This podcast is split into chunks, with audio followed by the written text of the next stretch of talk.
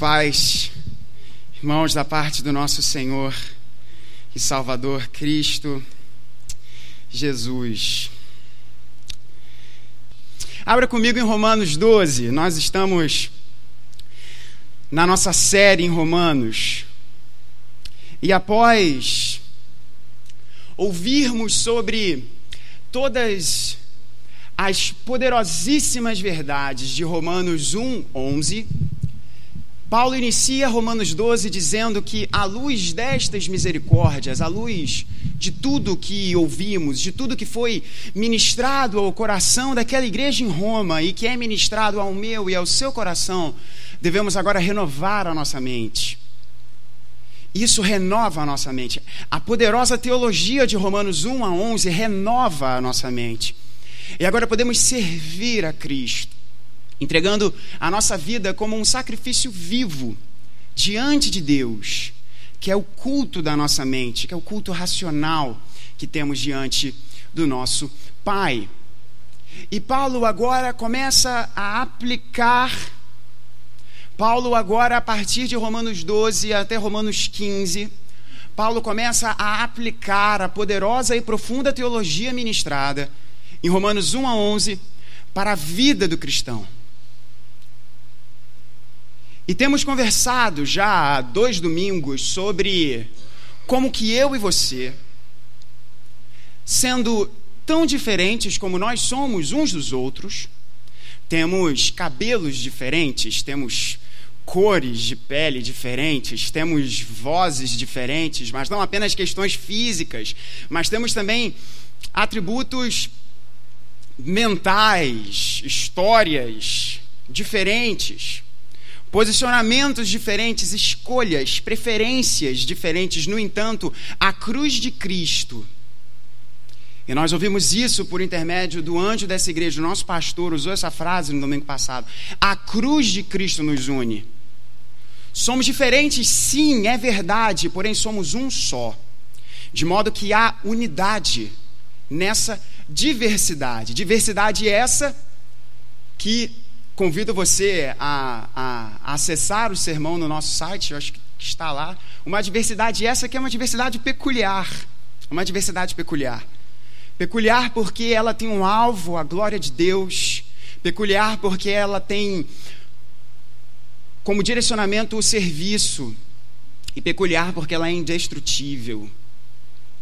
E agora Paulo começa então a dizer que eu e você, e nós ouvimos isso no domingo passado, recebemos dons, recebemos presentes do Espírito Santo de Deus para o serviço da igreja. Para o serviço da igreja. E hoje nós iremos conversar, e eu espero em Deus talvez aclarar algumas das muitas questões que você pode ter sobre o preciosíssimo dom da profecia. Romanos 12, 6.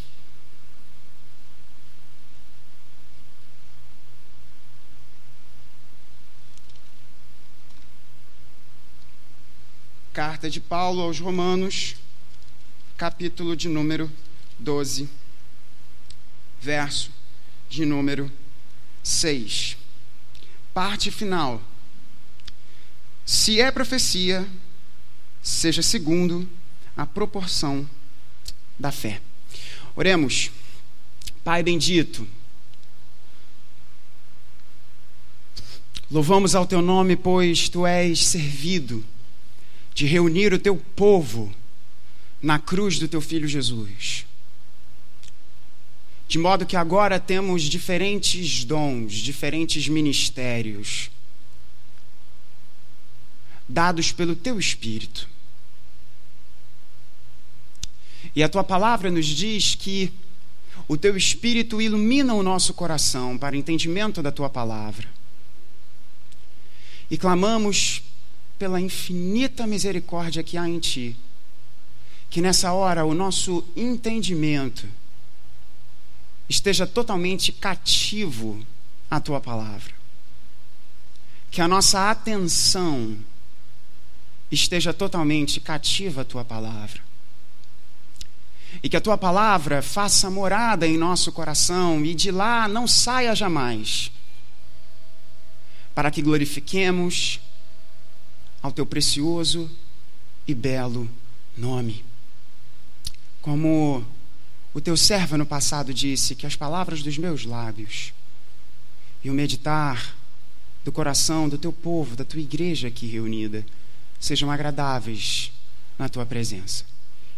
Pois confessamos que tu és o nosso Salvador, tu és a nossa rocha. Em Cristo Jesus. Amém. Amém. Temos, porém, diferentes dons segundo a graça que nos foi dada. Se é profecia, seja segundo a proporção da fé. Assim diz a tradução da Nova Almeida atualizada, e mais uma vez eu indico essa tradução a você, esse lançamento da SBB, que é muito bom, que é muito bom. O contexto desse texto nós já abordamos aqui. A diversidade da igreja.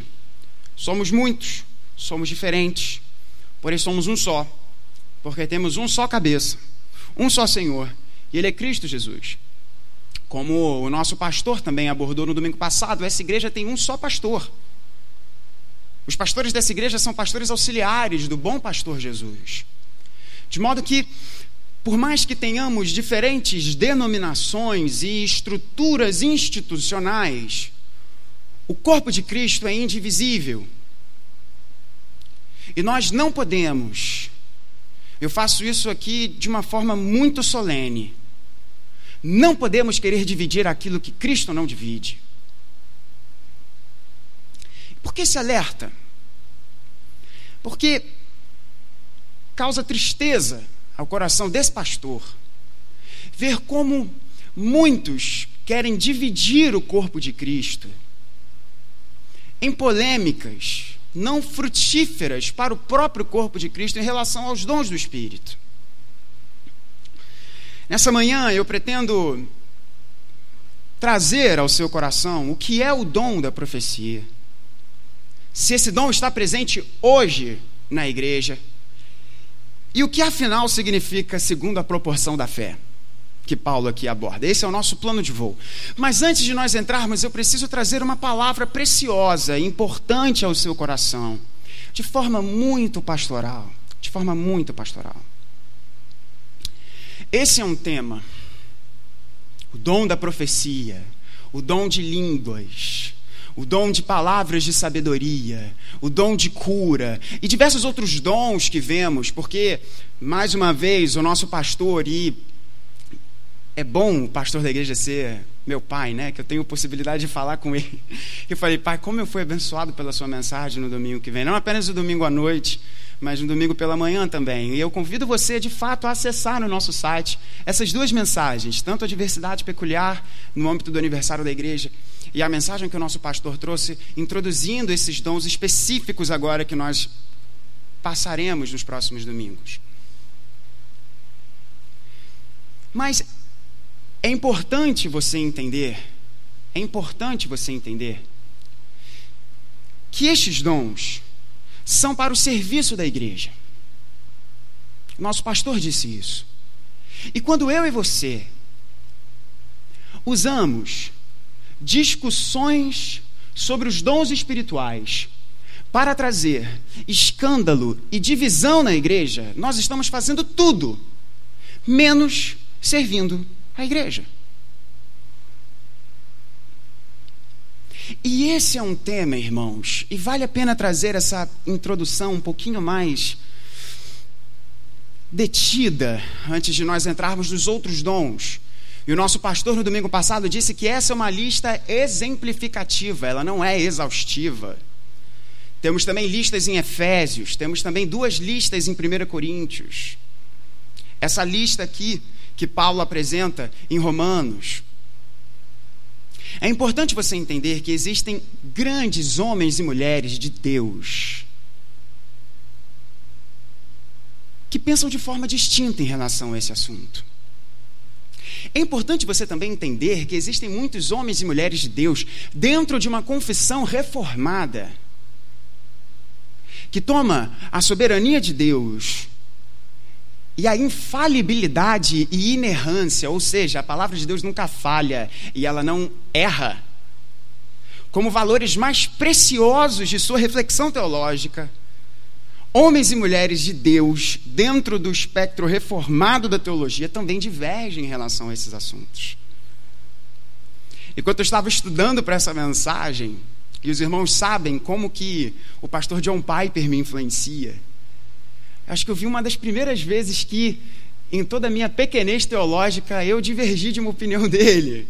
Por exemplo, só para trazer para vocês como que diversos autores, diversos homens de Deus, que têm vida com o Senhor e que têm um compromisso com a teologia saudável, pensam de forma diferente. De modo que é fundamental nós sabermos e termos a maturidade de vivermos biblicamente em meio à nossa divergência de opinião. Existe uma ilustração que eu gosto muito de trazer, e muitos de vocês já ouviram esse pastor aqui usando essa ilustração. E talvez você vai ouvir isso mais uma vez e você já esteja pensando: bom, lá vai o pastor Gabriel mais uma vez falar das duas mãos. Sim, mais uma vez falar das duas mãos. Duas mãos. Em matéria de teologia, em matéria de confissão teológica, essa ilustração das duas mãos é muito importante duas mãos. Uma mão está eternamente fechada e a outra mão está graciosamente aberta. Meus alunos, meus queridos alunos, já me ouviram falar isso várias vezes. A mão que está eternamente fechada é aquilo que de fato nos distingue como cristãos valores e confissões que nós não podemos negociar. Deus é uma trindade. Cristo Jesus é Deus. A salvação é única e exclusivamente pela graça. Somos justificados pela fé somente, não por obras. Cristo Jesus morreu e ressuscitou ao terceiro dia. Cremos que ele voltará fisicamente e um dia nós estaremos com Ele para todo o sempre, nós que somos o povo de Deus, pois a igreja é o povo de Deus, que é guiado pela palavra inspirada pelo Espírito Santo de Deus, que é infalível e não erra. Isso está nessa mão fechada, eternamente fechada.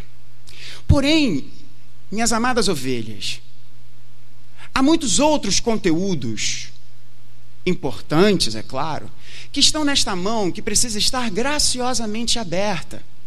Que são conteúdos que nós podemos pensar de forma diferente e continuamos sendo irmãos em Cristo. Esta mão que está graciosamente aberta abriga conteúdos como o governo da igreja. Nós adotamos o modelo, o modelo presbiteriano de governo da igreja. A igreja é dita presbiteriana não por conta da sua confissão teológica, mas por conta do seu modo de governo. Presbíteros, docentes e regentes, eleitos pela comunidade. Isso é maravilhoso, isso é lindo demais. Mas você pode discutir sobre qual é o modelo melhor de governo. Quantos irmãos em Cristo, batistas, metodistas, assembleianos, independentes, que não têm nenhuma denominação, conversam sobre esses assuntos? E você não vai ser menos ou mais irmão em Cristo se você discutir e divergir do modelo de governo. Provavelmente você vai ser mais inteligente se preferir o um modelo presbiteriano. Mas isso não nos faz mais ou menos irmãos em Cristo. Podemos colocar também nessa mão questões sobre os diáconos, os presbíteros, ordenação feminina. E nessa mão estão os dons do Espírito. Ou então, de uma forma um pouco mais precisa, a contemporaneidade. Você fica até mais inteligente falando essa palavra. Contemporaneidade dos dons do Espírito. Podemos divergir. Talvez a, o próprio time pastoral possa ter pensamentos divergentes em relação a esse tema. Glória a Deus. A diferença nos faz conversar, a diferença nos faz aprender, a diferença nos faz exercitar o amor em Cristo. Então, principalmente você que está caminhando há pouco tempo conosco, receba isso no seu coração, grave essa ilustração das duas mãos, porque os conteúdos que nós vamos abordar aqui é como que estes assuntos que estão na mão aberta, como que nós devemos biblicamente olhar para eles. Por fim, irmãos, em relação ainda a essa introdução, é importante que nós saibamos distinguir o que é heresia e o que é erro. Isso é uma outra coisa que os meus queridos alunos escutam direto eu falando. A heresia quebra o nosso relacionamento em Cristo. E devemos evangelizar quem anuncia heresia por aí, como tem heresia por aí. Mas o erro não quebra o nosso laço em Cristo. O erro nos faz amar e servir. Dito isso, em primeiro lugar, o que é o dom da profecia? O que é o dom da profecia? Esse dom que Paulo nos apresenta aqui, e ele diz: se é profecia, que seja segundo a proporção da fé. Então, a profecia é um dom do Espírito Santo. Mas precisamos entender o que é profecia. E eu fui buscar definição de homens de Deus que abençoaram a igreja e que muito tem a nos ensinar. E o pastor R.C. Sproul, que está na glória vendo a face de Cristo a quem ele serviu por tantos anos, vai nos trazer uma definição que eu quero que você guarde no seu coração sobre o que é profecia. R.C. Sproul, no livro Somos Todos Teólogos, publicado pela editora Fiel, e eu indico você a comprar esse livro, porque ele é muito bom. Ele diz: profecia é a comunicação da verdade revelada de Deus. Profecia é a comunicação da verdade revelada de Deus. É bom quando não tem tanta pirotecnia, né? Nos assuntos. É bom quando a gente recebe uma definição para o nosso coração que é simples e ao mesmo tempo ela é direto ao ponto. Profetizar, então, segundo R.C. Sproul nos ensina, é comunicar, é falar, é expressar um conteúdo. Porém, não é qualquer conteúdo. Não é qualquer conteúdo. É a verdade. Portanto, se há falsidade, não é profecia. Logo, se algum irmãozinho ou uma irmãzinha, por mais bem intencionado que esteja, ou às vezes não está, diz: Assim diz o Senhor, a não ser que esse irmão esteja citando um texto do Antigo Testamento em que aparece assim diz o Senhor, você foge. Porque isso é falsidade.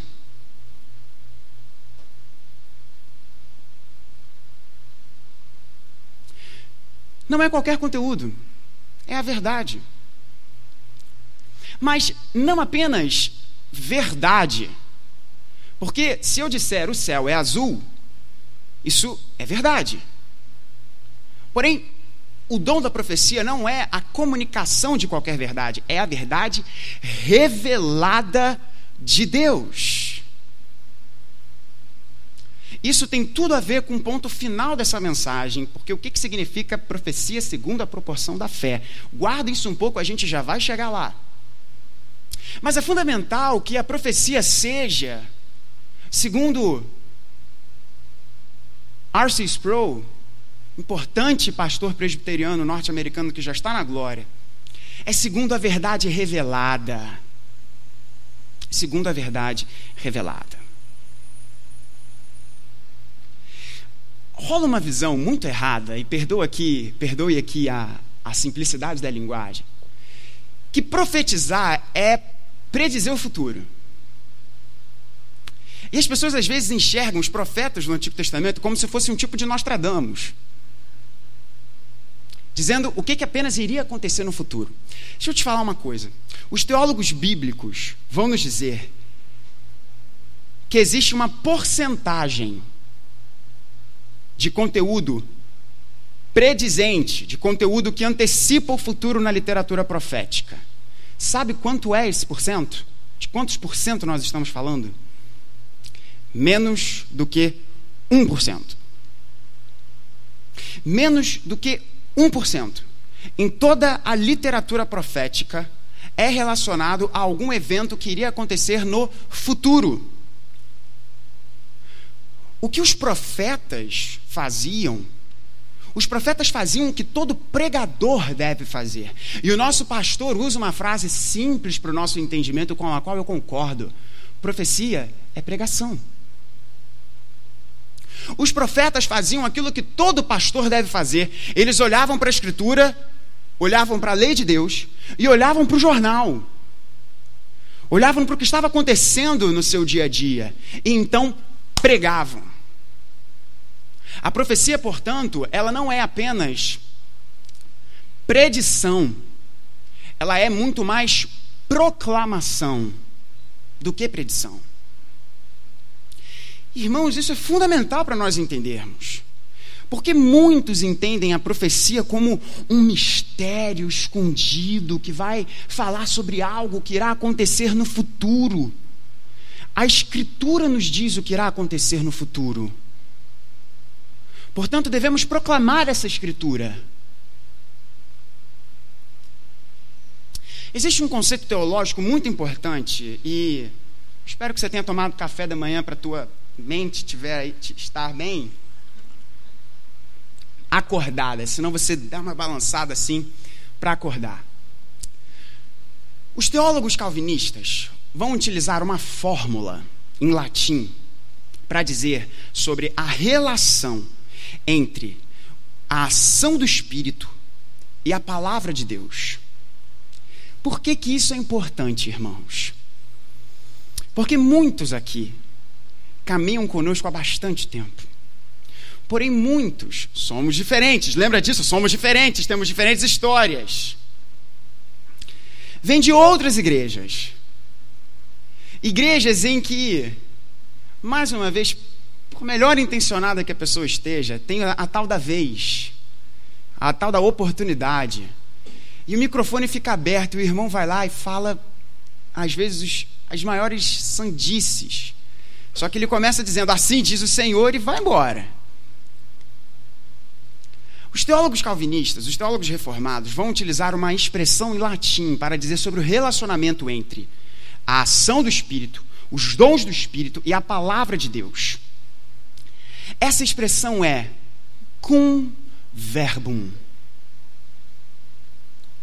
Ao invés do que outros teólogos que defendiam uma ação completamente sem amarras, digamos assim, do Espírito Santo, que utilizavam a expressão per verbum. Qual é a diferença entre cum verbum e per verbum? Com verbo, vão nos ensinar os teólogos calvinistas, olhando para Agostinho, é que a ação do Espírito Santo, ela é sempre com a palavra. Por isso, com verbo. Vão nos ensinar esses teólogos que o Espírito Santo, ele age sempre com a sua palavra. E se ele age sempre com a sua palavra, como que ele irá contradizer a sua própria palavra? Os outros pensadores que defendiam a expressão per verbum, através da palavra, vão nos dizer: não, não, não, não, não, vocês estão entendendo tudo errado. Na verdade, a palavra de Deus é só o estopim. E aí o Espírito faz o que ele bem quiser, inclusive contradizendo a sua própria palavra. Porque a palavra é apenas o meio para a ação do Espírito Santo. Nós não entendemos assim.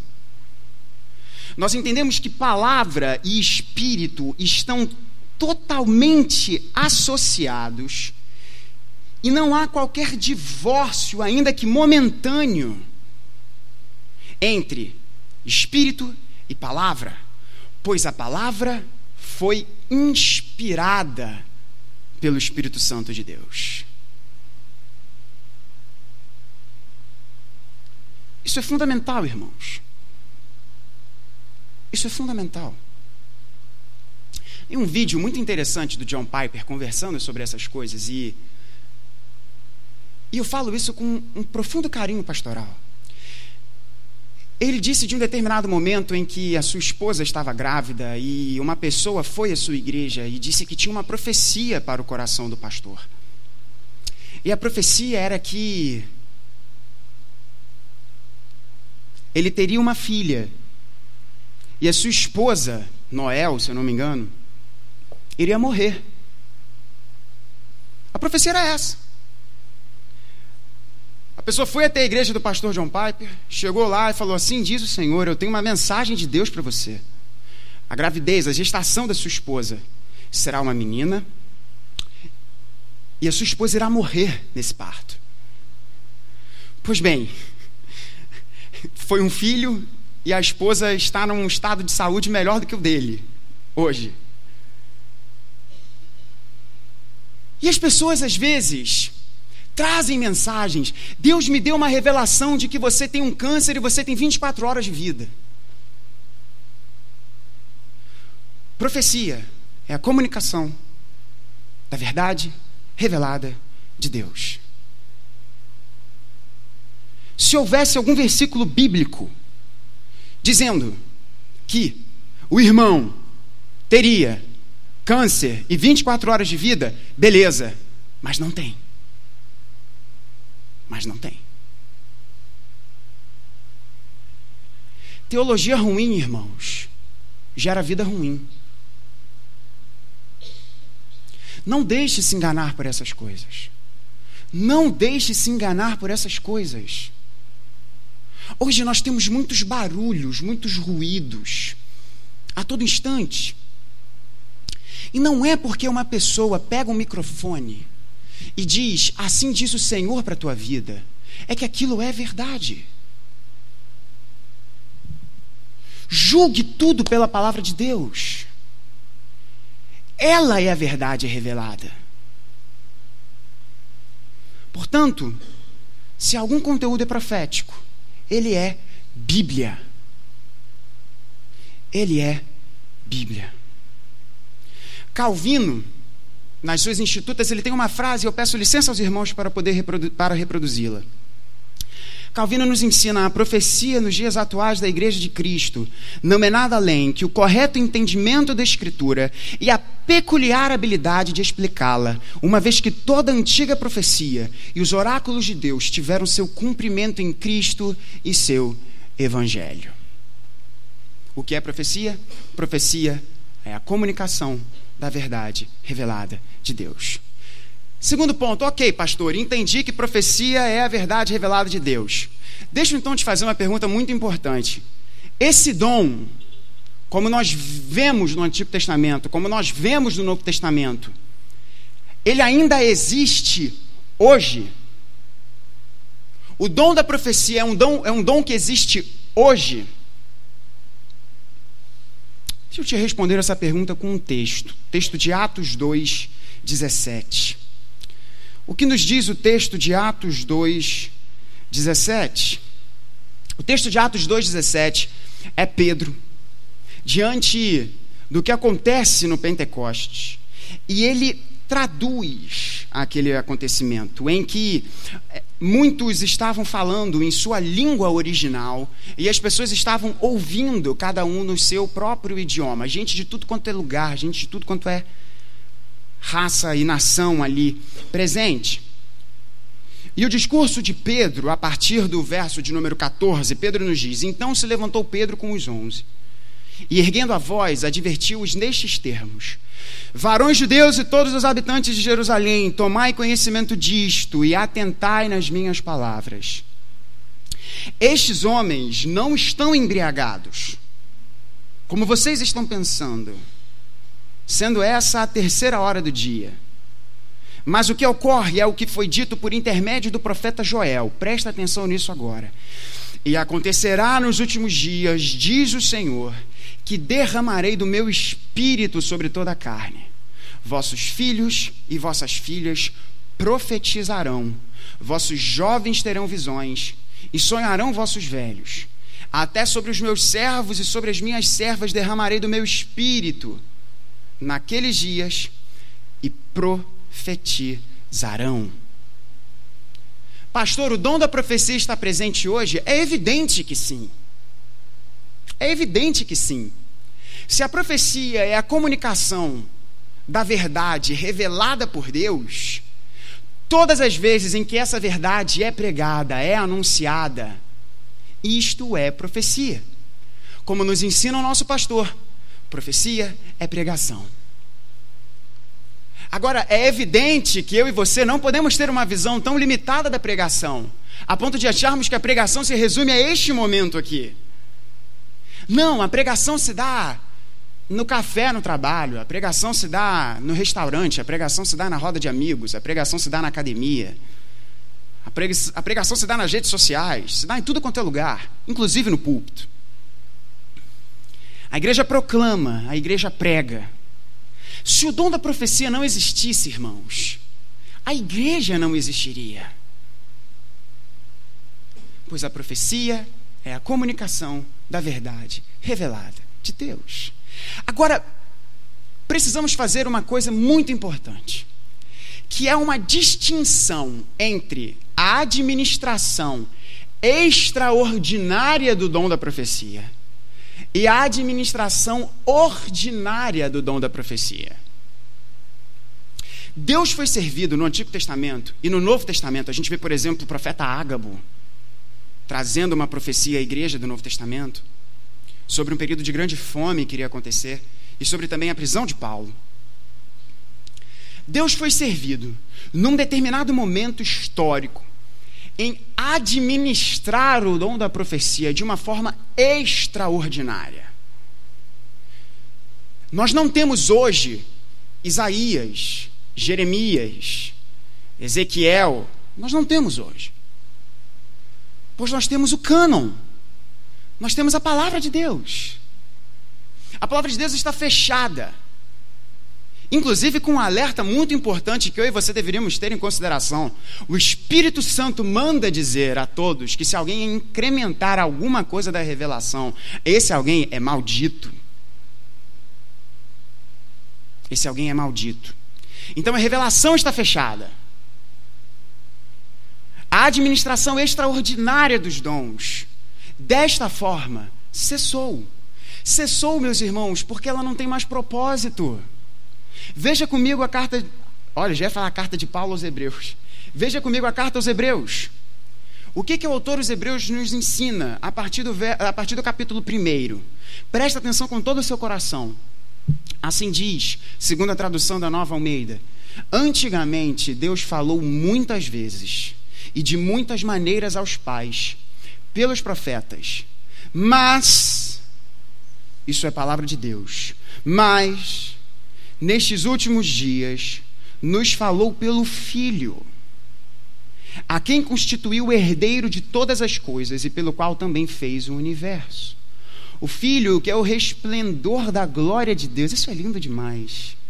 E a expressão exata do seu ser, sustentando todas as coisas pela Sua palavra poderosa. Depois de ter feito a purificação dos pecados, assentou-se à direita da majestade, nas alturas. Tendo se tornado tão superior aos anjos, quanto herdou mais excelente nome do que eles.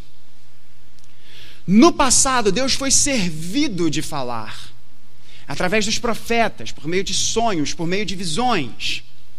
Mas o próprio Espírito que inspirou esta palavra nos diz, mas hoje, nos últimos dias, ele nos falou pelo seu Filho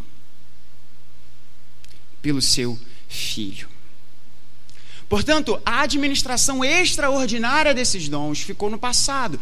Por que, irmãos, que nós não temos mais apóstolos hoje? Porque os apóstolos ocuparam o papel dos profetas no período apostólico. A igreja está fundada, fundamentada, com seus fundamentos firmes nos apóstolos e nos profetas. No Novo Testamento e no Antigo Testamento em outras palavras. Nós não temos apóstolos hoje. A igreja é apostólica, porque ela é enviada por Deus. Mas nós não temos apóstolos. É importante você entender que Deus, no Pentecostes, de forma sobrenatural, agora administra o dom da profecia de uma maneira ordinária para a igreja. Ordinária no sentido de que toda a igreja é profética, pois anuncia a verdade revelada de Deus.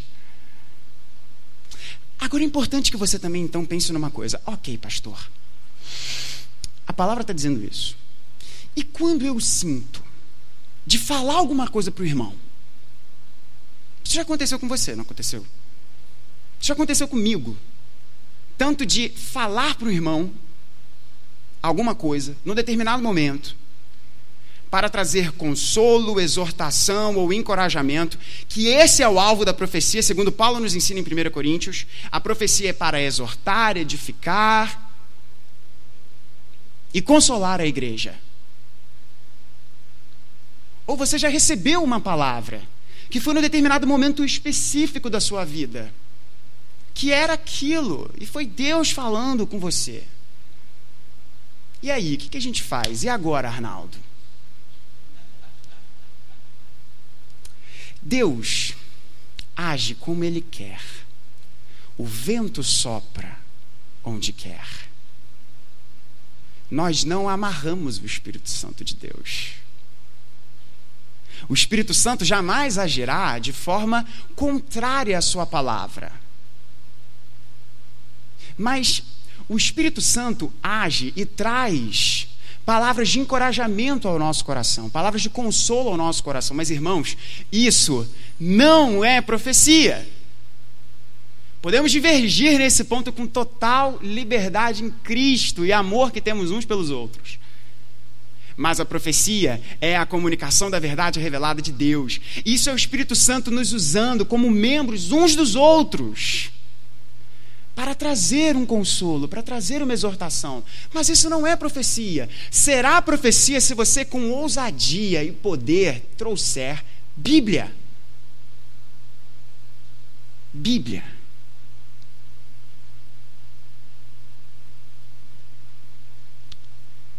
Por fim, o que significa a proporção da fé? E com isso nós encerramos essa mensagem, que de fato, irmãos, foi muito mais uma aula para nós trazermos esses pontos aqui do que, de fato, um sermão. E eu tenho certeza que no time pastoral, gente, a gente se critica. É né, uma coisa bacana. E eu tenho certeza que alguns deles estão pensando: esse sermão está muito alto, esse sermão está muito alto. Mas é importante para nós termos esses conteúdos na nossa mente. O dom da profecia é isso: é Bíblia, é palavra de Deus sendo anunciada. Esse dom Hoje existe, claro, profetizamos sempre que anunciamos essa palavra, mas extraordinariamente, como aconteceu no período do Antigo Testamento e no Novo Testamento, não mais existe. Deixa eu trazer só um ponto um pouquinho mais aqui para a gente pousar bastante nesse ponto, antes de nós entrarmos para o ponto final. Existe um pensador, existe um teólogo holandês chamado Gerhardus Voss, que ele é um, um mestre de teologia bíblica. E temos livros do Gerhard dos Voz aqui na nossa biblioteca, na biblioteca pastoral. O Gerhard dos Voz ele vai nos trazer uma coisa muito interessante sobre essa coisa de administração extraordinária e agora ordinária dos dons do Espírito.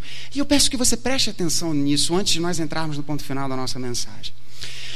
Qual foi o ponto da história da redenção em que Deus foi servido de usar extraordinariamente os seus dons.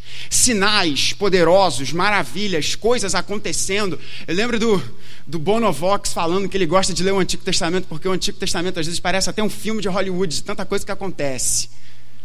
E por mais que o Bonovox tenha uma fé um pouco estranha em alguns pontos, disso ele está certo. Qual é o período, o primeiro período da história da redenção em que nós vemos esses dons extraordinários acontecendo de forma intensa? O período do Êxodo. E o que, que acontece logo após o Êxodo? Moisés começa a escrever o Pentateuco. Então grava isso: ação extraordinária dos dons, positivação da palavra, escritura da palavra. Qual é o segundo momento na história do Antigo Testamento em que os dons extraordinários aparecem de forma intensa? O ministério profético de Elias e Eliseu. Você lê Elias e Eliseu, é só milagre. É só milagre, é só coisa impressionante, um martelo levitando, carruagem de fogo, uns negócios assim meio. Sujeito derrotando o urso na mão. Tem que fazer muito supino para derrotar um urso à mão. Tá lá. E o que, que vem após o ministério profético de Elias e Eliseu? Os profetas maiores. Ação extraordinária dos dons Pentateuco, ação extraordinária do ministério profético, literatura profética. O que acontece então no, no, momento da história da redenção em que dons extraordinários acontecem? Ministério público de Cristo Jesus. E o que, que acontece após o ministério público de Cristo Jesus? O Novo Testamento é escrito. Percebe então o que, que o Gerardo Voz nos ensina? Sempre que texto que o Espírito é servido de trazer a sua palavra para escrita, ele é servido em administrar esses dons de forma extraordinária. Mas, irmãos, a revelação tem a sua chave, a sua gloriosa chave no livro de Apocalipse. Portanto, os dons são administrados segundo a palavra de Deus. Com verbum Espírito com a palavra. Dito isso, o que significa, pastor, proporção da fé? Irmãos, essa palavra aqui, ela só aparece nesse ponto no Novo Testamento. A palavra grega que Paulo usa aqui para dizer segundo a proporção da fé, que foi traduzido como segundo a proporção da fé, ela é uma palavrinha grega que só aparece nesse momento no, no Novo Testamento. De modo que é um desafio interpretar essa palavra. Mas sabe qual é a palavrinha que aparece ali? Literalmente falando, segundo a analogia da fé. O que Paulo diz é que a profecia tem que ser segundo a analogia da fé. Até onde eu sei, analogia não significa proporção. Analogia foi dar numa outra palavra no nosso português. Ela não é proporção. Analogia foi dar a palavra analogia.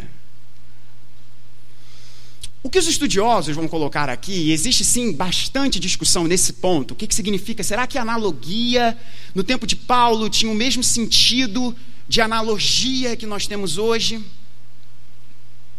Alguns vão dizer que não, alguns vão dizer que sim. Eu prefiro ficar no grupo que diz que sim, porque Agostinho, João Calvino, Martinho Lutero, John Owen, R.C. Sproul, Tim Keller defendem essa visão. E esses homens são muito mais capacitados do que eu, então eu prefiro estar em boa companhia aqui. O que Paulo está nos dizendo aqui, a profecia tem de ser segundo a analogia da fé é aquilo que John Piper vai nos dizer que a pregação, e pastores, escutem essa frase: a pregação é o retrato da glória de Deus. O pastor, quando prega, ele pinta um quadro. E as suas palavras são como pinceladas de gloriosas tintas pintando um quadro sobre a glória de Deus. Que glorioso pensar isso. De modo que a profecia, a pregação, ela deve ser segundo ou de acordo com a fé. Por que, que nós podemos fazer uma analogia? Quando nós falamos, ah, estou aqui fazendo uma analogia, é uma determinada situação que ela se assemelha com outra e você agora pode fazer uma analogia. É adequado fazer uma analogia.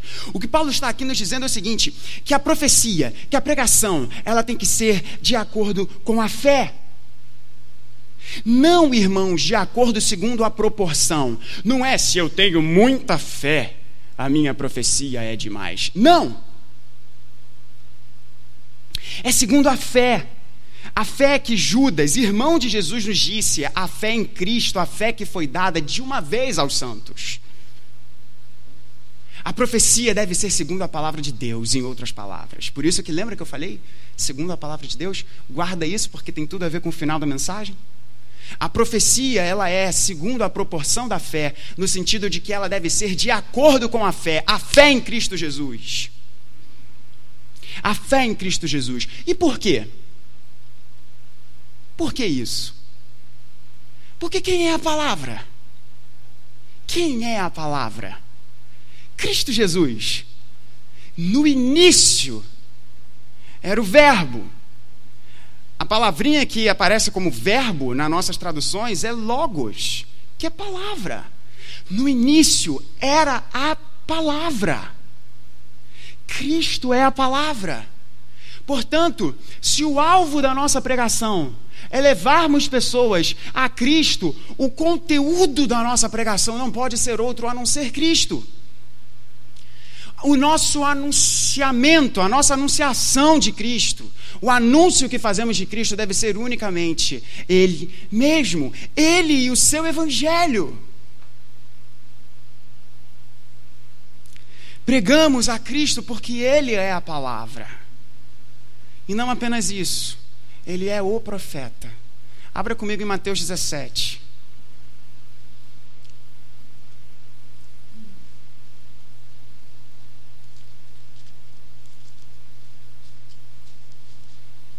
Mateus 17.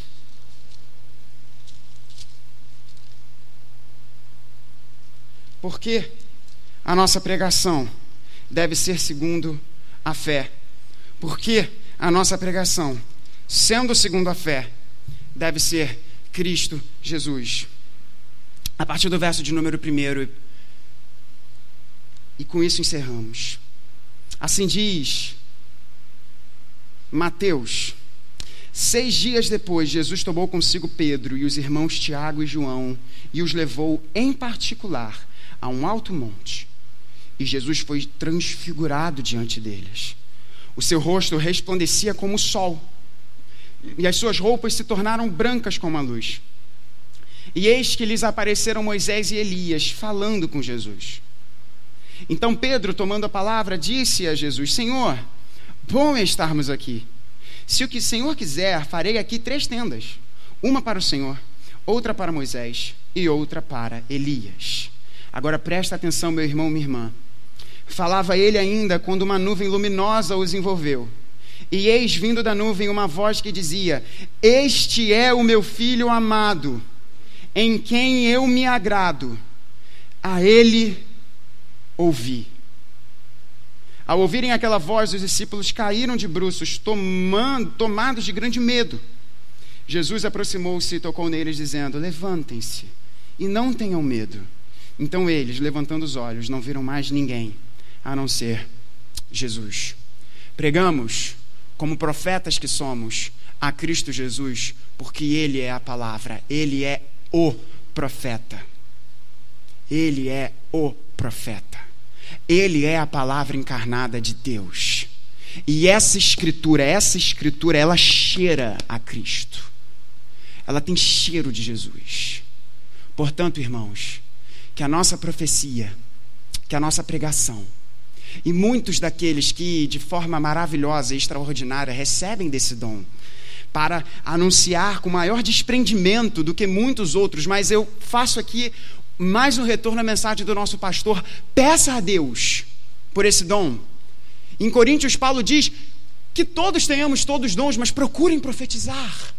Porque profetizar é anunciar a palavra de Deus. Que nós preguemos esse que é a palavra. Este é o meu filho amado, em quem me comprazo, a ele ouvi. Que Deus nos abençoe. Vamos nos colocar de pé.